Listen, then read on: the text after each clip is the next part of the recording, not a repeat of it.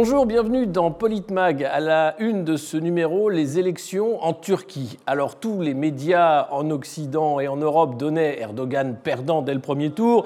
Évidemment, les résultats des urnes leur ont donné tort. Maintenant, la campagne va s'intensifier et on va avoir un deuxième tour où Erdogan va montrer tout euh, ce qu'il peut donner face à l'opposition qui est en position, euh, non pas de force, mais qui va pouvoir aussi jouer sur un débat important pour l'avenir de la Turquie, mais aussi euh, l'avenir des équilibres géopolitiques internationaux. Pour en parler avec moi sur ce plateau, Didier Mesto, ancien patron de Sud Radio. Bonjour. Bonjour Alexis. Euh, bonjour face à, vous, euh, François Coq, essayiste. Bonjour François. Bonjour à tous. Euh, également avec nous, Gamal Abina, cofondateur du mouvement des droits civiques. Bonjour Gamal. Bonjour à tout le monde. Et Monsieur Ardavan Amir Aslani, avocat et auteur de La Turquie, nouveau califat aux éditions de l'Archipel. Bonjour monsieur. Merci d'être avec nous. Alors avant de commencer le débat, on écoute ce qu'a à dire euh, Erdogan sur euh, ce traitement médiatique des élections. Bütün dergiler kapaklarına ne diyor? Erdoğan gitmeli. Que disent toutes les unes des journaux? Erdogan doit partir?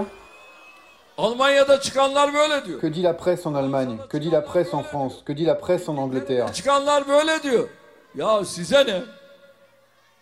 Bu dergilerin kapağına Est-ce que c'est vos affaires? Bu ifadeleri nasıl Comment pouvez-vous écrire de telles unes? Bunun kararını siz değil. Ce n'est pas à vous de décider. Et l'Ouest, c'est à mon pays de décider. Milletim verir benim.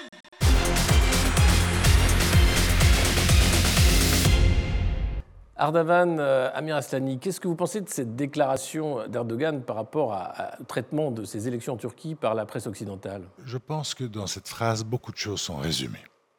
Outre l'erreur manifeste des observateurs occidentaux sur le résultat des élections, une euh, erreur collective qui a été commise.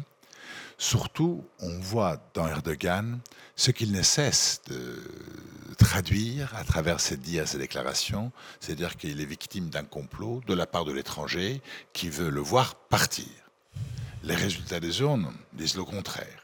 En fait, vous avez là un Erdogan qui est ancré dans son discours particulièrement nationaliste, blâmant euh, tout le monde à la terre euh, l'attitude de l'Occident et faisant appel à un source national des Turcs pour qu'ils prennent leur destin en main. Ça traduit ça, à mon sens, cette phrase. Mhm. Et est-ce que ce n'est pas finalement quelque chose qui sert Erdogan plus que le desservir d'avoir cette coalition des médias étrangers pour euh, demander son départ, euh, Gamal Abina? Je ne sais pas si ça le sert vraiment, mais ce qui est sûr, c'est qu'il y a une coalition d'abord à l'intérieur du pays, puisque son, opposant a, vraiment ici, in extremis, à un mois de l'élection, ils sont mis d'accord pour un candidat commun. Ensuite, euh, il était dans une difficulté réelle sur le plan économique. On le sait que depuis 2016, c'était un peu la catastrophe, la Bérésina. Euh, le tremblement de terre, euh, ses, euh, ses relations avec la Syrie qui étaient évidemment catastrophiques, puisqu'il y avait 3 800 000 Syriens sur le territoire. Ça, lui a été reproché. Et en même temps, il fait figure de la continuité dans la force, une certaine stabilité du pays, une réussite, une croissance de, de 2003-2013 qui était exceptionnelle. Donc tout ça, c'est des images qui, qui, euh, confrontent à Erdogan qui se dit, bah, d'un côté, moi, je suis l'homme qui a, fait, qui a bien géré le pays, entre guillemets, et puis de l'autre côté, on me reproche et on veut me voir partir. Et c'est vrai que le sentiment que ça donne général en Occident, c'est une forme d'ingérence pour dire on a choisi nos candidats et c'est pas Erdogan. Donc c'est vrai que ces questions-là se posent avec acuité et qu'il joue de cela, évidemment, pour dire que finalement, c'est une sorte de victime de l'Occident qui ne veut pas de lui et qu'il faut, euh, sur un discours nationaliste, dire nous devons garantir notre choix par notre propre peuple. C'est ce qu'il a dit très clairement et on comprend que ça a fonctionné apparemment. Mmh. Didier Mesto, ça a fonctionné? Oui, ça a fonctionné. On a souvent dit que c'était un, animal politique, euh, Erdogan. Et là, il a joué euh, sur, je dirais, trois cordes sensibles. Hein, un, nationalisme euh, exacerbé, un fait religieux qu'il a remis au centre du, débat, et puis la question kurde, qui est un repoussoir quand même pour les Turcs. Donc, je dirais qu'il a fait une campagne assez irrationnelle, de manière à marquer les esprits. Et, quand il y a eu le tremblement de terre, il avait parlé, euh, je ne sais plus, de la providence. Quoi. Et, effectivement, en invoquant comme ça euh, Dieu, il est apparu comme la personne qui fait ce qu'il peut, mais que le malheur frappe. Et ce, cette storytelling fonctionne très bien en Turquie, avec la question kurde qui est, comme je disais, un repoussoir. Et on voit qu'en face, avec notre tropisme européen et particulièrement euh, français, je dirais, un peu allemand aussi, pour d'autres raisons liées euh, à l'immigration, euh, bah, on, projette euh, ce qu'on voudrait voir arriver, mais qui, dans les urnes, ne, pour l'instant, ne se traduit pas. Et bon, je pense que sans être, sans lire dans le mar de café, fut-il turc, je ne crois pas que l'opposition soit en mesure de l'emporter. D'abord parce qu'elle n'a pas de réservoir de voix. On voit qu'il y a eu, je sais pas, 90% de participation. Deuxièmement, il va s'ancrer, je pense, dans un nationalisme euh, encore plus fort en mettant euh, la religion au centre euh, de son discours. Il va appuyer où ça fait mal sur les Kurdes. Et puis, dernier élément, quatrième, il a son parti a remporté les législatives et il a demandé d'ailleurs dans un discours, il dit Je ne doute pas que vous allez donner une majorité à votre président pour qu'on puisse continuer et poursuivre le chemin. Donc on voit qu'il y a une question, et puis il y en aura peut-être un cinquième, mais on va l'aborder, un cinquième point, qui est le retour, quoi qu'on en dise, euh, de la Turquie sur la scène internationale. Hmm. Depuis euh, la crise syrienne et même avant ça, François Coq, euh, quelle est votre vision aussi de ce second tour qui se profile? Bah, En tout cas, vous avez raison de pointer du doigt le fait que l'annonce de ces résultats en Turquie nous en dit beaucoup à nous autres occidentaux sur euh, ce que vient de dire Didier Maisto, c'est-à-dire sur ce que nous projetons. Souvenez-vous quand même, il y a euh, quelques mois, de ce qui s'est passé euh, aux États-Unis, quand les médias disaient que M. Trump n'avait plus personne derrière lui, que M. Biden avait élection gagnée quelques semaines avant le scrutin. C'était la même chose au Brésil, où finalement, il n'y aurait plus personne qui aurait voté pour M. Bolsonaro. Et donc, on projette ce que l'on voudrait voir advenir. Voilà, c'est ça qui se passe en France, mais qui se passe aussi dans beaucoup de, pays de l'Union euh, européenne, et c'est un peu ce qui s'est passé également euh, en Allemagne à l'occasion de cette, de cette élection mmh. vis-à-vis de, la, de la Turquie. Si on s'en tenait aux médias bien pensants et, et dominants, on aurait l'impression qu'il n'y avait pas d'élection en Turquie. Or, match il y a eu, tout simplement parce que bah, celui qui s'est exprimé in fine, et qu'on le veuille ou non, et quelles que soient les présentations qui ont été faites dans les médias de ce qu'est la Turquie, reste un modèle euh, démocratique dans le sens où l'élection se déroule telle qu'elle devrait globalement parce qu'il y avait énormément d'observateurs internationaux, se dérouler. Donc il y a une volonté du peuple qui est affirmée et qui nous donne à voir, par contre, et c'est les trois exemples que je prenais, une société extrêmement polarisée et qui se polarise toujours un petit peu plus encore. Et ce qui n'apparaît pas dans les, analyses pré-élection dans l'ensemble des médias, c'est l'état du, pays réel et du pays profond. Voilà, euh, les gens voudraient voir advenir pour l'ensemble de la Turquie ce qu'on pourrait peut-être discerner à Ankara ou à Istanbul, dans ce qui sont déjà des, métropoles euh, où euh, sans doute le sentiment n'est pas le même que ce qu'on peut voir à d'autres endroits du, pays. Donc cette élection telle qu'elle est apparue est d'abord une leçon pour nous. Je ne sais pas si l'ensemble des médias seront en, tirer les conséquences. Il faudrait qu'il le fasse vite, parce que le second tour s'approche euh, en Turquie, et ça vient d'être dit par euh, Didier Maisto. Euh, il existe quand même aujourd'hui une dynamique, qu'on le veuille ou non, pour M. Erdogan. sans doute n'a-t-il pas fait les 50% que certains auraient escomptés, mais en ayant gagné les élections euh, législatives qui se déroulaient euh, en parallèle, en ayant euh, plusieurs points d'avance sur son, sur son adversaire, on peut légitimement penser qu'il a le vent dans le dos dans la perspective du, du second tour qui aura lieu dans quelques jours. On va d'ailleurs écouter hein, les électeurs turcs, notamment ceux qui votent pour Erdogan.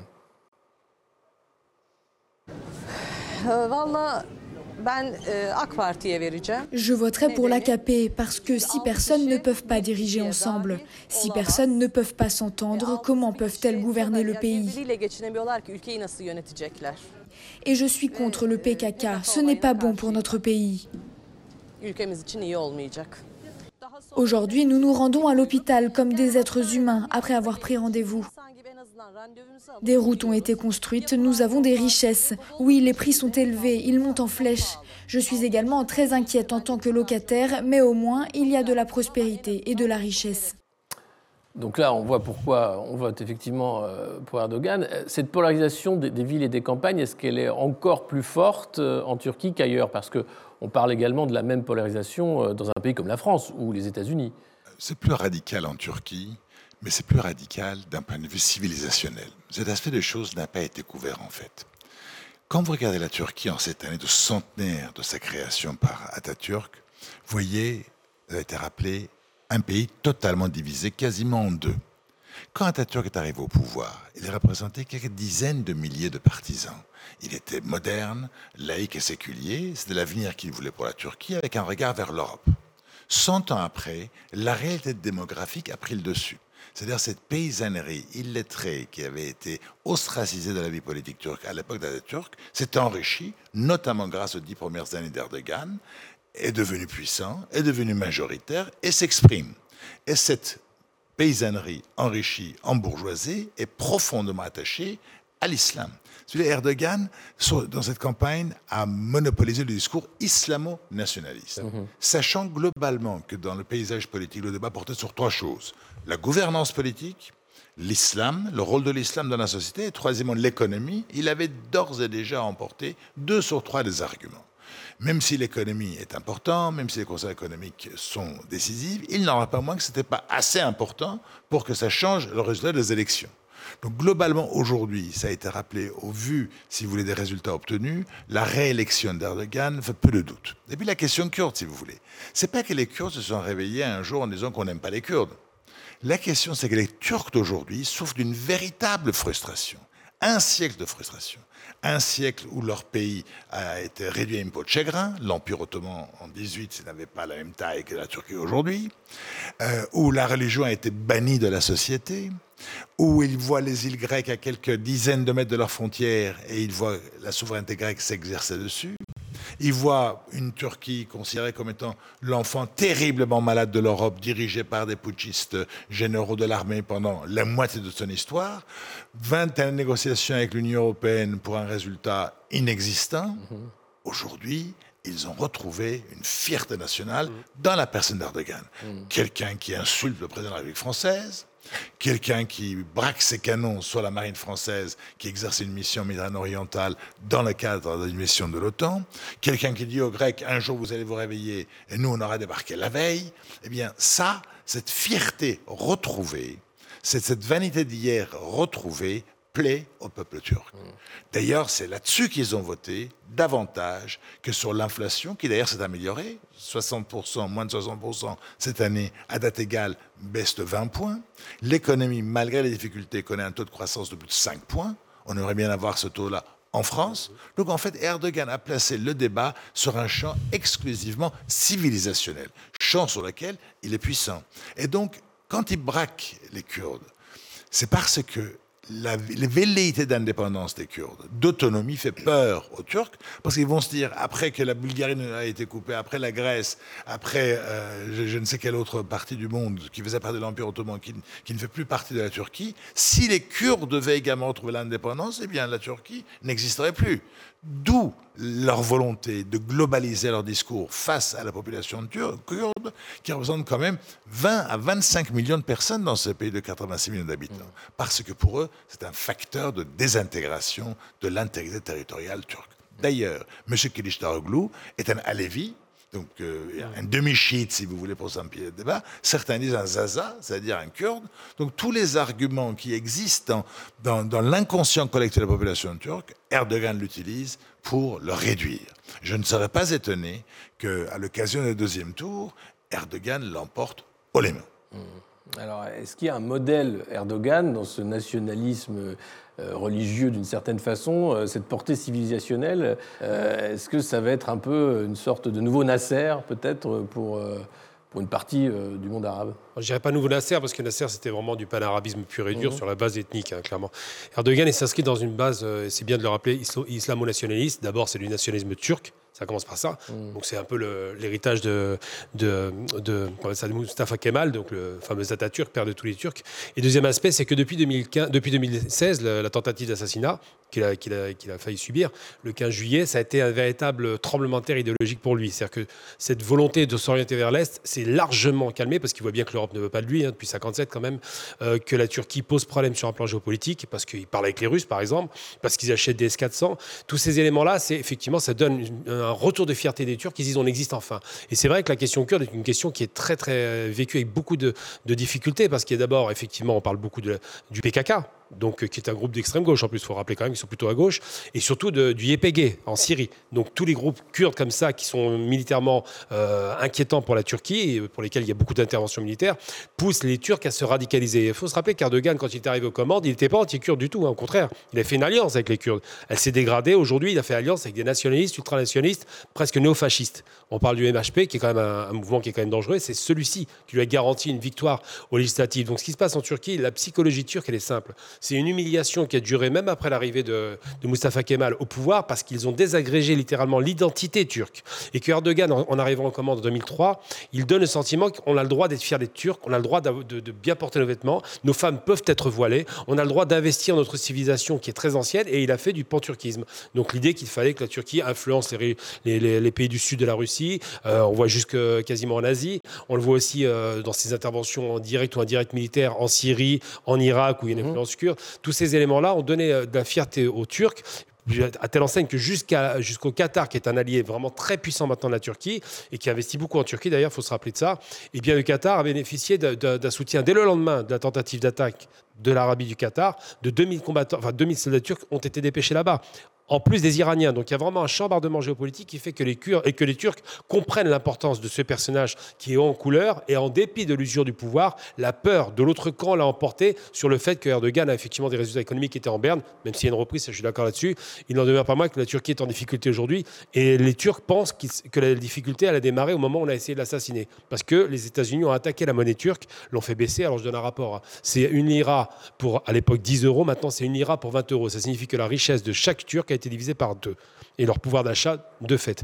Donc avec la baisse du pouvoir d'achat, avec une inflation galopante qui a baissé, c'est vrai, et surtout avec la baisse de l'idée que les Turcs peuvent commencer à s'étendre sur un plan euh, économique, puisqu'ils ont du mal sur l'intérieur du pays, tous ces éléments ont concouru à se dire bah, mieux vaut voter pour Erdogan, qui va peut-être redresser le pays rapidement, mais qui nous donne un sursaut de fierté, plutôt que des aventuristes euh, qui ont une vision euh, très passéiste de, ce qu'on appelait à l'époque les, enfin, ce qu'on appelle les, gens de, de Kemal, donc vraiment les kémalistes, qui eux sont plutôt dans une vision un peu passéiste et en même temps qui est très appuyée sur l'armée. C'est ça, c'est le choix de la stabilité, Erdogan c'est le choix de la stabilité, mais il y a aussi une part de stratégie politique qu'il va bien falloir analyser, et pas simplement du côté de, de M. Erdogan. Il va falloir analyser aussi le choix qui est fait là par l'opposition turque, mais d'une manière générale par les oppositions. Le choix a été fait par l'opposition en Turquie d'avancer unie face à M.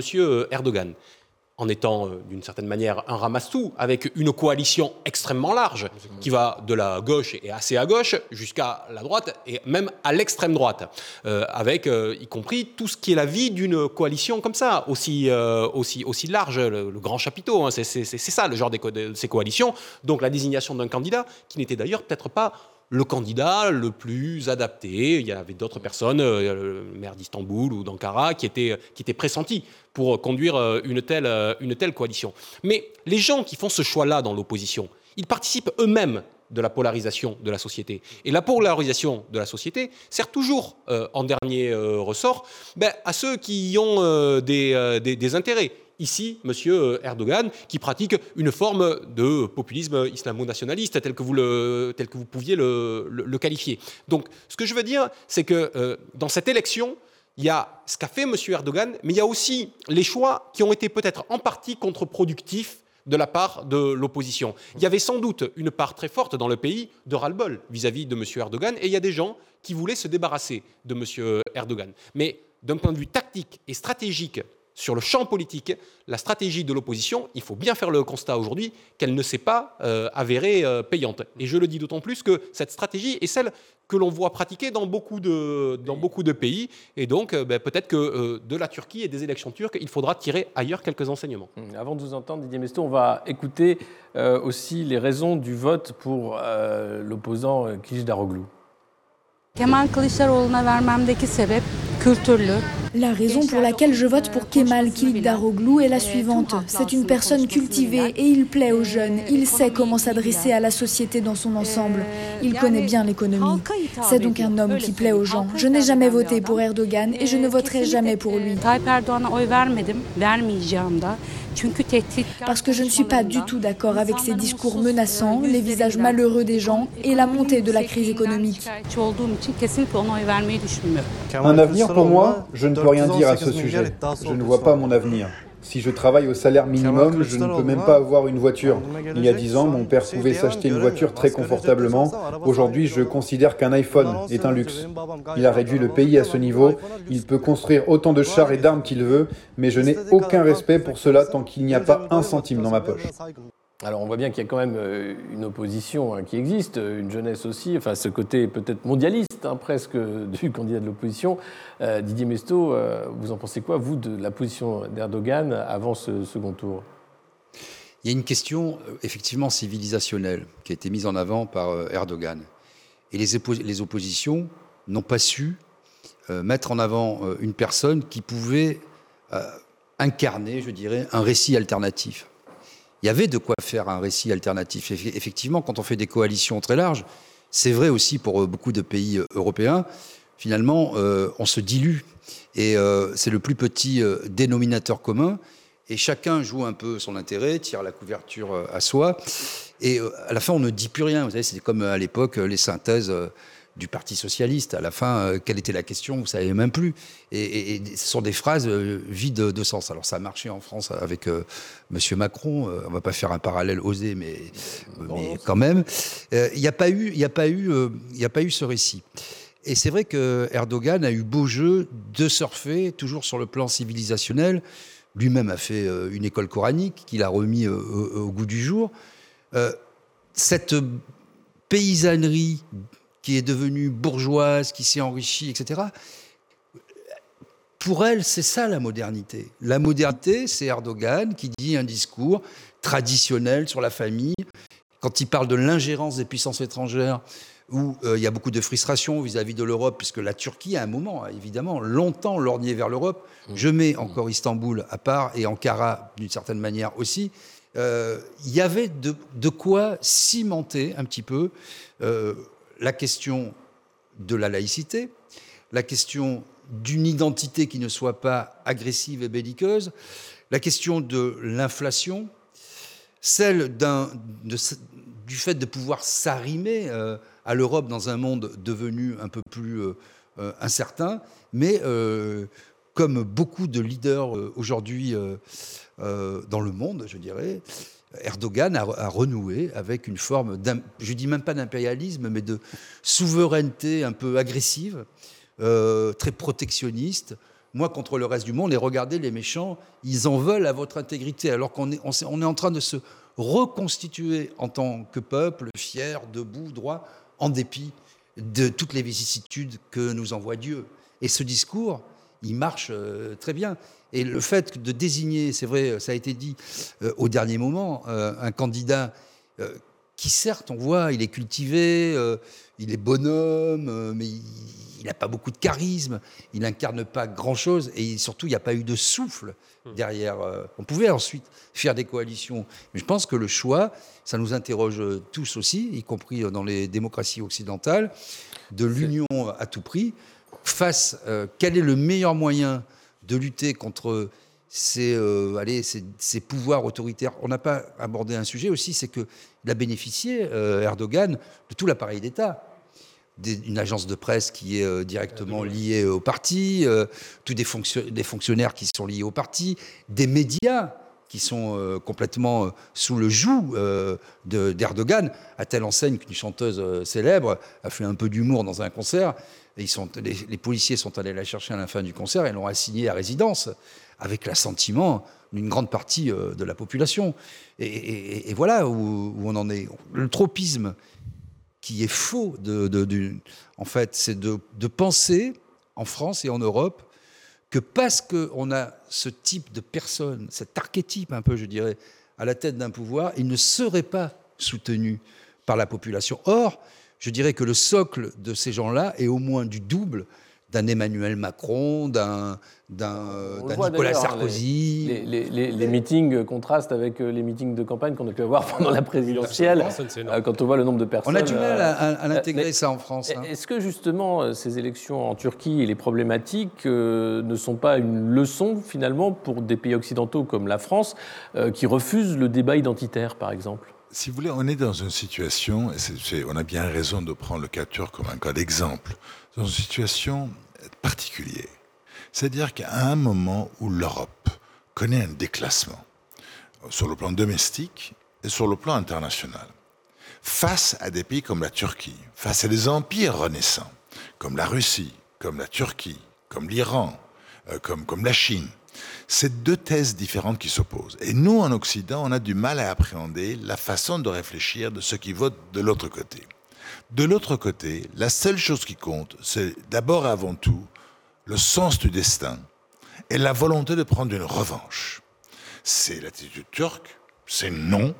D'où leur regard condescendant à l'égard des Arabes, qui, était la, raison même de l'éclatement de l'Empire euh, ottoman à l'époque, vers l'étranger, vers l'Occident, vers la France, vers l'Allemagne. L'Iran fait pareil, les Russes font pareil, les Chinois vont pareil. Une détestation de l'Occident et l'intime conviction que l'Occident est en train de se classer, de se désintégrer, de décliner, et que eux, ils ont l'avenir pour eux, profondément convaincus du sens de leur destin. Mm. C'est ce qu'on constate. Et en fait, nous, en Occident, on a regardé ces élections-là uniquement à travers un prisme économique occidental.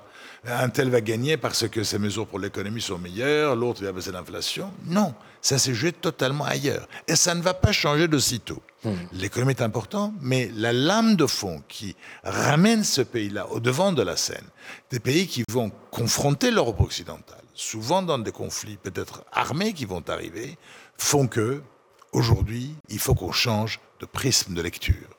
Merci. C'est la fin de cette première partie de Politmag. Restez avec nous. On va parler bien sûr hein, de cette chute de l'Occident, de l'Europe bien sûr, de la crise syrienne. Et on continue. On se retrouve dans quelques petites minutes.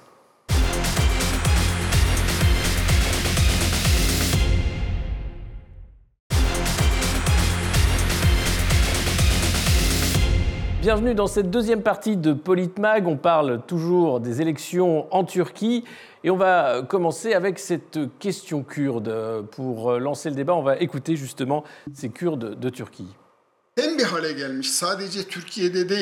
Malheureusement, ce n'est pas seulement le cas en Turquie, mais aussi en Syrie et dans la région du Moyen-Orient en général.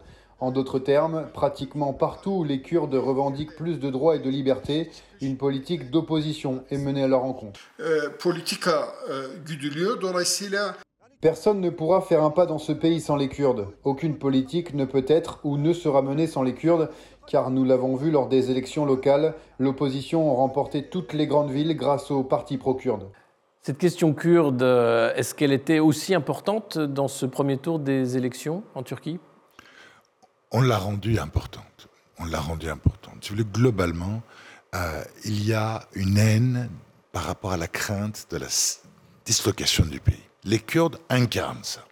Mais ça a été rappelé pas simplement en Turquie, vous en avez des millions en Iran, en Irak, en Syrie.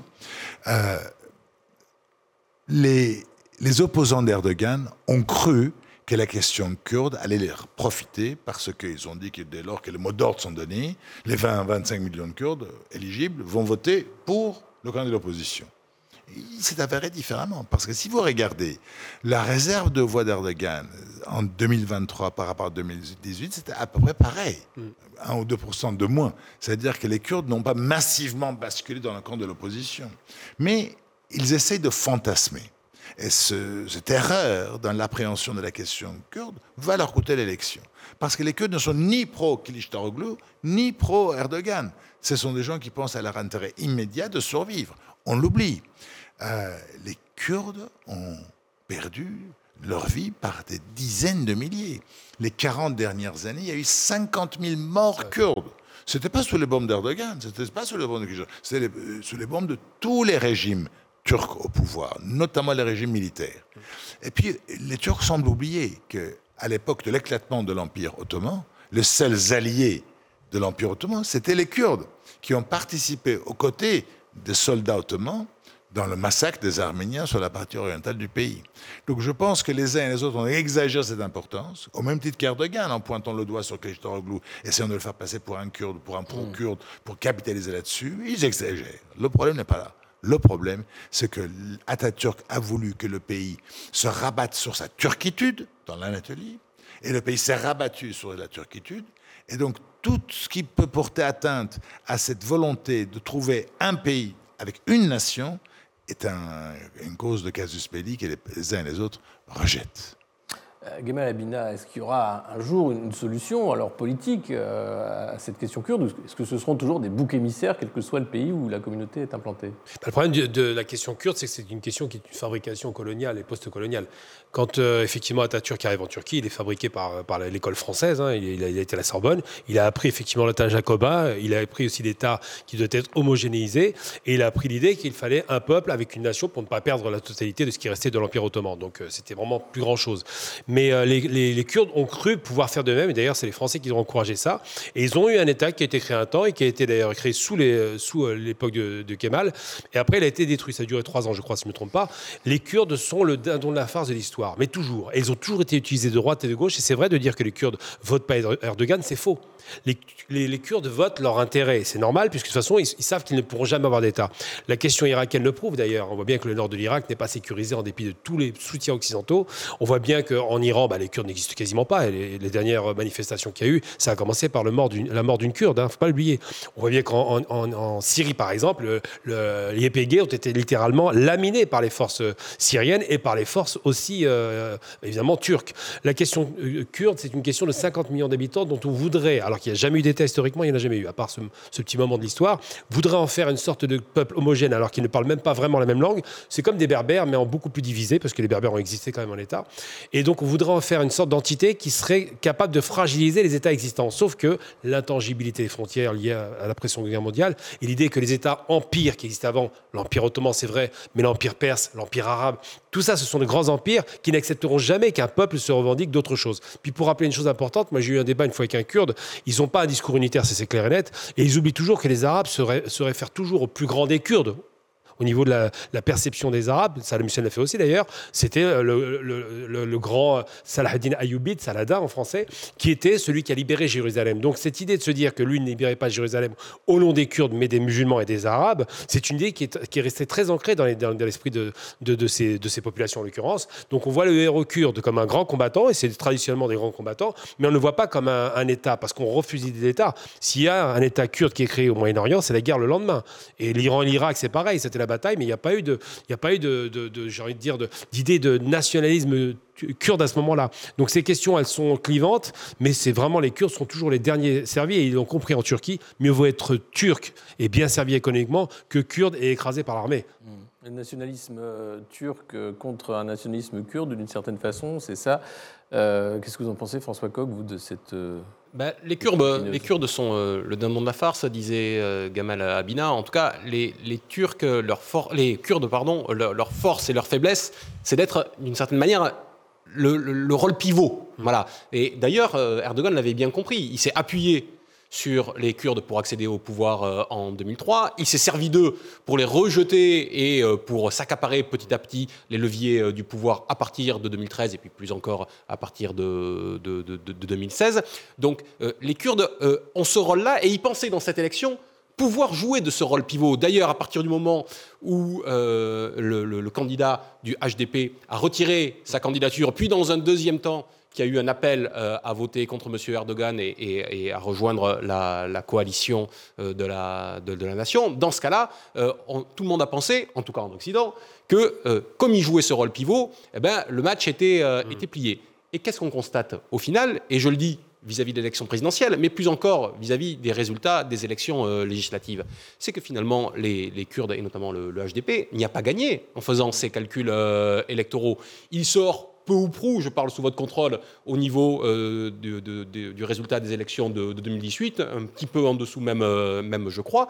Et euh, finalement, c'est M. Erdogan qui retrouve une majorité. Et juste un instant là-dessus, j'y reviens parce qu'on parlait tout à l'heure du prisme occidental. Vous savez, en France, quand il y a M. Macron qui est minoritaire au sein du, Parlement, qui n'a pas de, majorité, on le présente comme, euh, on présente sa force Renaissance comme la force majoritaire. Ben là, moi, j'entendais sur un certain nombre de, radios bien pensantes et de médias bien pensants en France qu'on disait que euh, M. Erdogan, au sortir de ces élections, n'avait pas de majorité. Ben si, la coalition qui est la sienne est majoritaire. Alors certes, lui-même, euh, la l'AKP n'a pas à lui seul la majorité, mais sa coalition est, est majoritaire. Donc il ne faut pas se tromper non plus sur les résultats et le sens de ces élections législatives qui sont quand même très importantes qui sont importantes aujourd'hui dans le sens où depuis la révision institutionnelle qu'il y a eu euh, en, Turquie, bah, finalement, M. Erdogan peut se retrouver avec tous les leviers du pouvoir. Mmh. Didier Messo Oui, euh, je dirais que d'abord, la coalition euh, de l'opposition était dans une valse hésitation, parce qu'au début, au début de la campagne, il y a un mois, ils évoquaient les Kurdes du bout des lèvres. Il ne fallait pas dire mmh. qu'on soutenait les Kurdes, etc. Après, effectivement, ça a un peu évolué. Et les Kurdes eux-mêmes, euh, ont dit, mais est-ce qu'ils nous défendent vraiment euh, Quelle est l'histoire? Bon, il y a eu un flou, y compris euh, chez les électeurs. Moi, j'oserais un peu un parallèle un peu osé, mais ça m'a fait penser cette histoire un peu à, Zemmour et son grand remplacement pour ce qui est de la France. C'est-à-dire un moment quand vous, vous fantasmez et que vous mettez au centre de, votre récit une histoire, euh, bon, les Français de souche, euh, pour, faire court, bah, ça donne à la fin 7%. Euh, ça ne veut pas dire qu'il n'y a pas un problème d'immigration, ça ne veut pas dire qu'il n'y a pas un problème d'identité ou de se percevoir minoritaire en son propre pays, mais je reviens à cette histoire de récit. Et si vous, capitalisez tout sur un, groupe fantasmé, mais qui n'a pas de réelle existence, dans les fondements même de la société, je ne crois pas qu'il euh, ait 67 millions de Français qui se sentent menacés dans leur francité, je dirais. Ça encore une fois, ça ne veut pas dire qu'il n'y a pas de problème, mais quand on voit qu'on veut faire arbitrairement d'une question, là, en la mettant au, centre des débats euh, du chimiquement pur, bah, ça ne fonctionne pas. Le chimique, la, la, vie est plus complexe que ça. Et c'est ça qu'a réussi Erdogan je disais jouer sur les trois leviers religieux. J'aime bien l'expression de demi-chiite euh, parce que euh, c'est très bon parce que finalement c'est euh, les sunnites hein, quelque part avec une tradition rigoriste et d'où aussi les liens accrus avec l'Iran et ce nouveau groupe qui est en train de naître. On ne le voit pas tellement d'un point de vue religieux, cependant ce, facteur est très important. La question, on, le disait, on l'a tous dit, de l'identité nationale, d'un certain euh, conservatisme, euh, voilà, toutes ces questions-là sont... et il a su, Erdogan, à la différence de l'opposition, conjuguer ces différents paramètres pour en faire une, entité cohérente, un discours cohérent qui parlait notamment euh, à, la Turquie profonde. encore une fois, Istanbul, euh, je le mets à part, parce qu'Istanbul, c'est quand même un peu l'Europe. Hein. Quand on va à Istanbul, euh, bon, vous passez le Bosphore, mm. c'est la France. Hein. je veux dire, c'est alors il y a ce côté oriental encore fascinant, etc. Mais c'est très occidentalisé, disons, aussi bien dans les mœurs que dans l'architecture, que dans les voitures, que dans les enseignes, que dans la manière de vivre. Et, et voilà, l'équation elle est ça là. Et c'est vrai que quand on regarde à travers notre seul prisme rationnel, euh, on a le même problème dans les démocraties. Hein. On ne gagne jamais sur un programme. Hmm. On ne gagne jamais sur un bilan. On gagne sur le fait de pouvoir réincarner à un moment donné un récit national. Et je pense que la politique, c'est aussi de l'irrationnel. Et je pense que dans ce monde mondialisé où chacun perd un peu ses repères, la question de se ressentir en tant que peuple, que nation, c'est-à-dire cette euh, notion de destin et, ce fatalisme, mektoub, les, mots, les Arabes ont un mot pour ça, mektoub, c'est hyper important dans les sociétés en devenir. Hmm. Autre sujet de, discorde hein, dans cette campagne au sein de la société kurde, euh, turque, pardon, l'accueil des réfugiés euh, syriens. on écoute pour ensuite en débattre. Aujourd'hui, ils disent qu'ils veulent renvoyer les Syriens dans leur pays, mais nous, les Syriens, sommes plus utiles que dommageables pour la Turquie. Nous avons plus profité à la Turquie que nous ne lui avons nui. Bien sûr, il y a toujours de mauvaises personnes qui font du mal, mais les bonnes personnes ne font jamais de mal.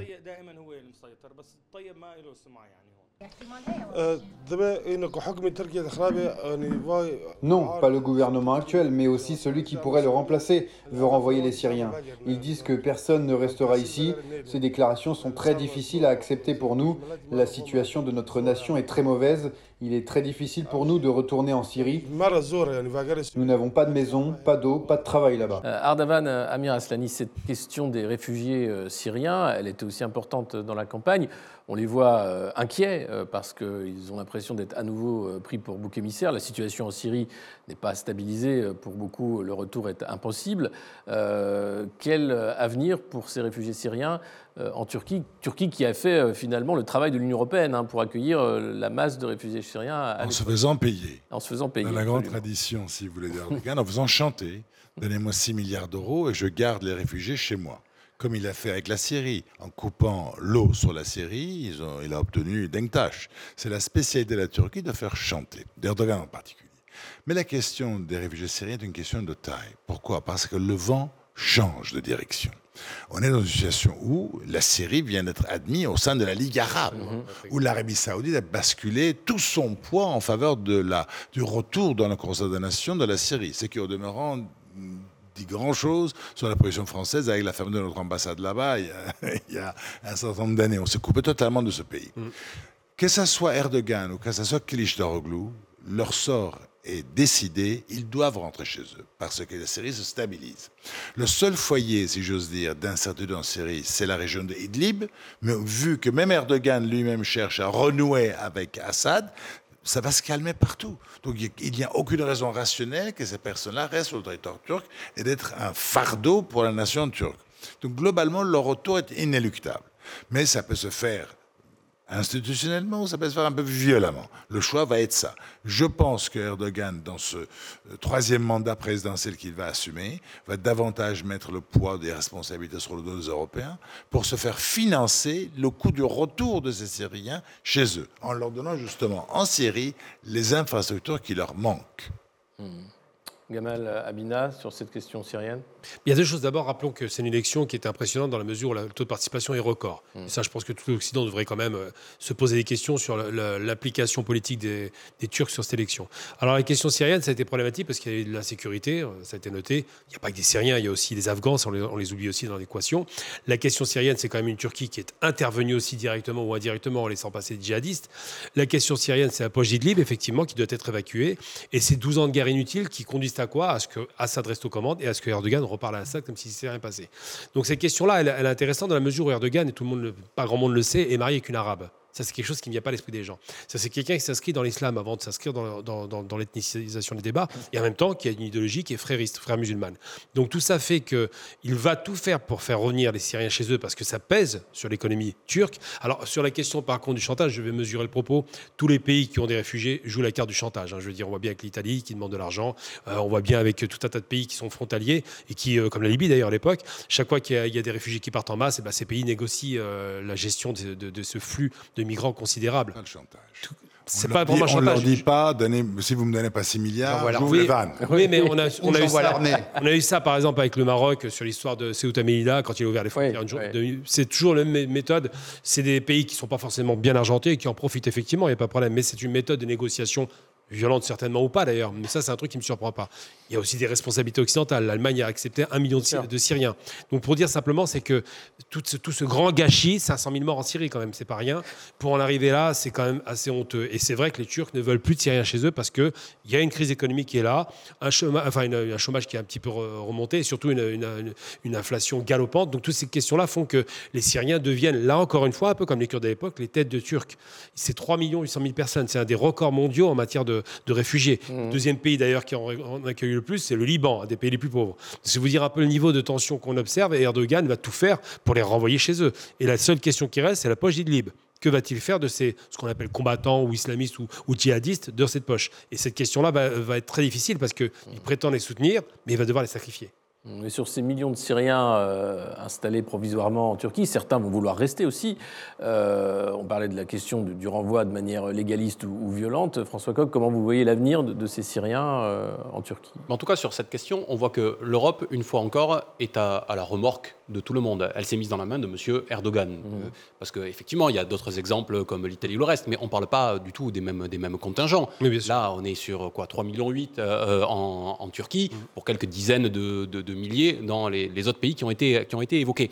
Donc, quand M. Erdogan, quand même, ça avait été très bien entendu par les, euh, par les Européens, a dit on ouvre les vannes ou euh, alors euh, vous me laissez tranquille et vous, et, vous payez, ça a plus moufté au sein de, Bruxelles. C'est-à-dire que Bruxelles, hein, c'est quand même des gens qui bandent les muscles mm. face, face aux faibles, mais dès qu'ils tombent sur quelqu'un qui a du répondant et qui est prêt à faire ce qu'il dit, eh ben, ils se couchent. Eh ben, c'est ce qui s'est passé. Et l'Union européenne est passée à côté de cette question euh, des, réfugiés sur la question de la Turquie.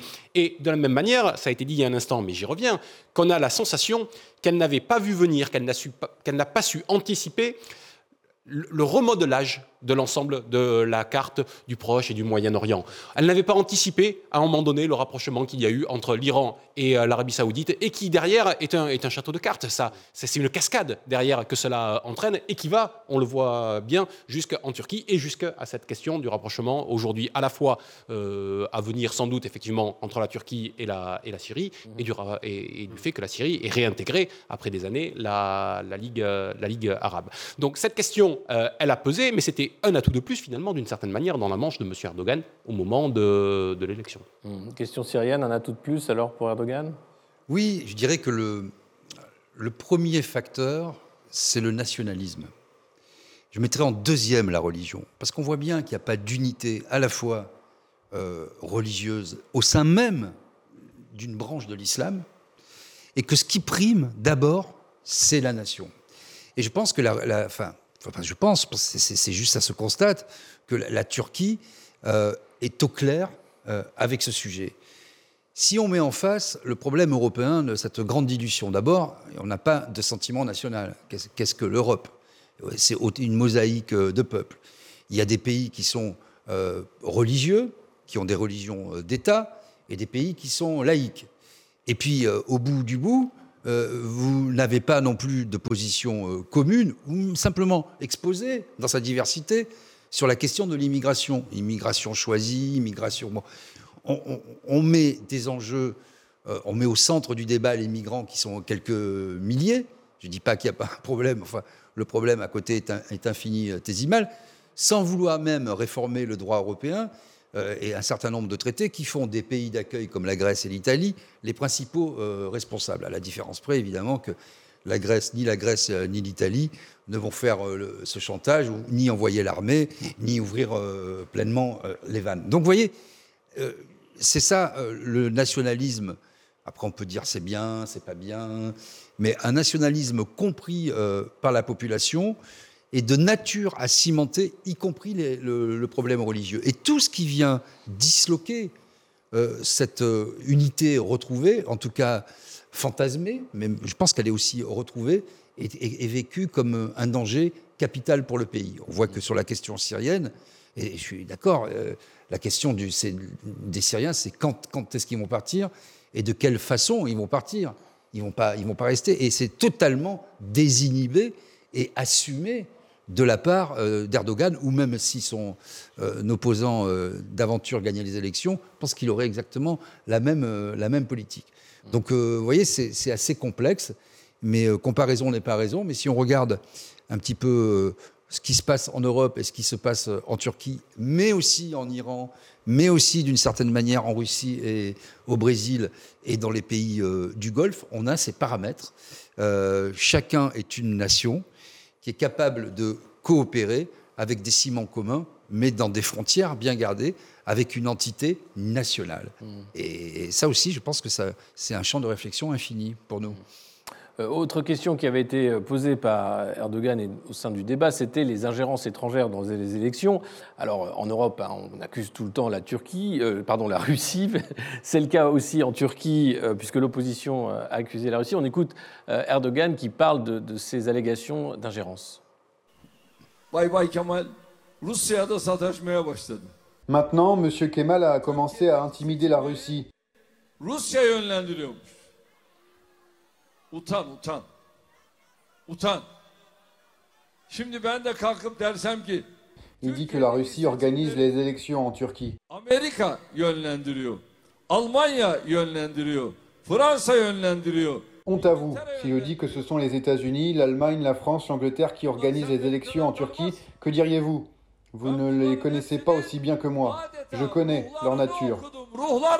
Euh, on retrouve un peu euh, cette idée qu'il y avait une ingérence, ou du moins une volonté occidentale de virer Erdogan avec ces élections. Euh, bon, c'est un fiasco total hein, de la part de ceux qui auraient voulu faire ça. Vous savez, dès lors qu'on est tous d'accord que le nationalisme est le pilier central de ces élections et de l'identité turque, qui, quoi que ce soit qui porte atteinte à ce nationalisme est considéré comme étant vexatoire et à bannir. Kılıçdaroğlu, le candidat de l'opposition, accuse Erdogan d'être l'agent des Russes. Mhm.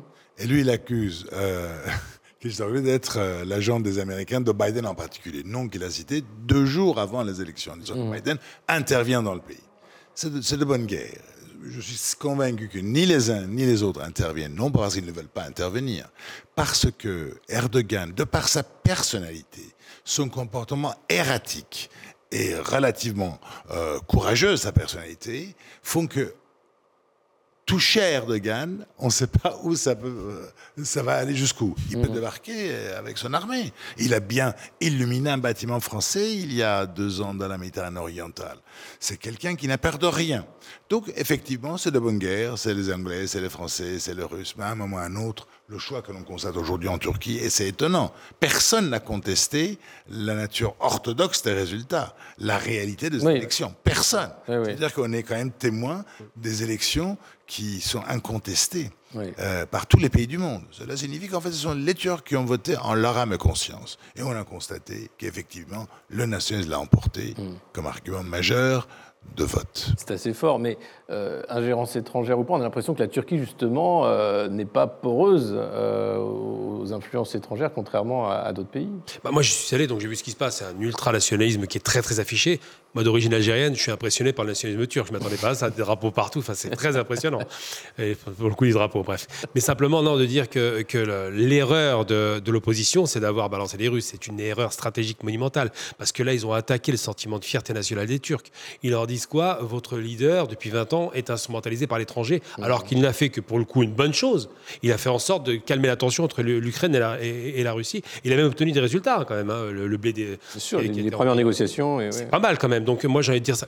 Avec l'Iran, ce qu'il a fait avec l'Iran est extraordinaire. Tout à l'heure on parlait d'islamisme, c'est deux islamismes qui se détestent au départ. Hein. Je veux dire que ce soit l'islamisme frériste des frères musulmans et l'islamisme iranien, ils sont clairement opposés. Pas autant qu'avec le wahhabisme, mais tout de même. Et eh bien là on est arrivé à un terrain d'entente. Et ce qu'on peut pas reprocher à Erdogan, c'est sa politique étrangère. Il est effectivement très, très véhément, c'est vrai. Mais en même temps, cette véhémence, bah, les Turcs, ils en sont assez fiers. Parce qu'il faut se rappeler, c'était dit au début de l'émission, vous avez bien fait de le rappeler, que la Turquie, c'était l'homme malade d'Europe. C'est comme ça, qu'on l'appelait l'Empire ottoman qui était en train de mourir. Et lui, lorsqu'il arrive, il redonne un sursaut de fierté qui a été perdu il y a très longtemps. Il faut se rappeler que la Turquie, il y a 25 ans, c'était quand on demandait à un Turc s'il était turc, il le disait du bout des lèvres. Aujourd'hui, ils sortent les drapeaux à tous les étages. Donc c'est vraiment une vision qui est complètement différente. Mais c'est vrai que cette erreur d'avoir accusé Erdogan d'être instrumentalisé par les Russes, et les Russes sont très mal vécus, c'est une faute politique qui, qui pouvait avoir des conséquences après Erdogan s'il avait perdu. Donc là, ils ont fait une grosse faute. Et puis dans un pays, juste une phrase, pardonnez-moi, dans un pays où le chef de l'État était victime d'une traîne de coup d'État. En plus. Qu'il a reproché, si vous voulez, euh, aux Américains. Parce que Fethullah Gulen, qui est l'autre islamisme, ça qui veut aux États-Unis, absolument. En hmm. Turquie, est basé aux États-Unis. il demande l'extradition à Erdogan, il l'a jamais obtenu. Hmm. Merci messieurs pour euh, ce débat dans Politmax. C'est déjà la fin. Il y avait encore beaucoup de choses à dire, euh, malheureusement. On se retrouve bientôt pour un prochain numéro de Politmag. Merci pour votre fidélité.